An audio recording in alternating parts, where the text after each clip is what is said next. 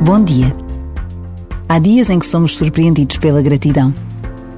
Pode ser por uma palavra ou por um gesto.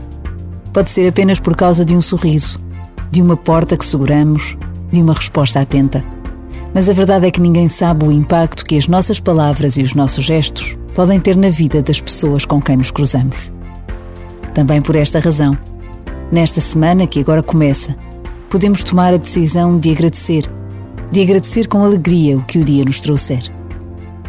Por vezes, basta a pausa de um minuto para intuirmos que o céu começa aqui e agora.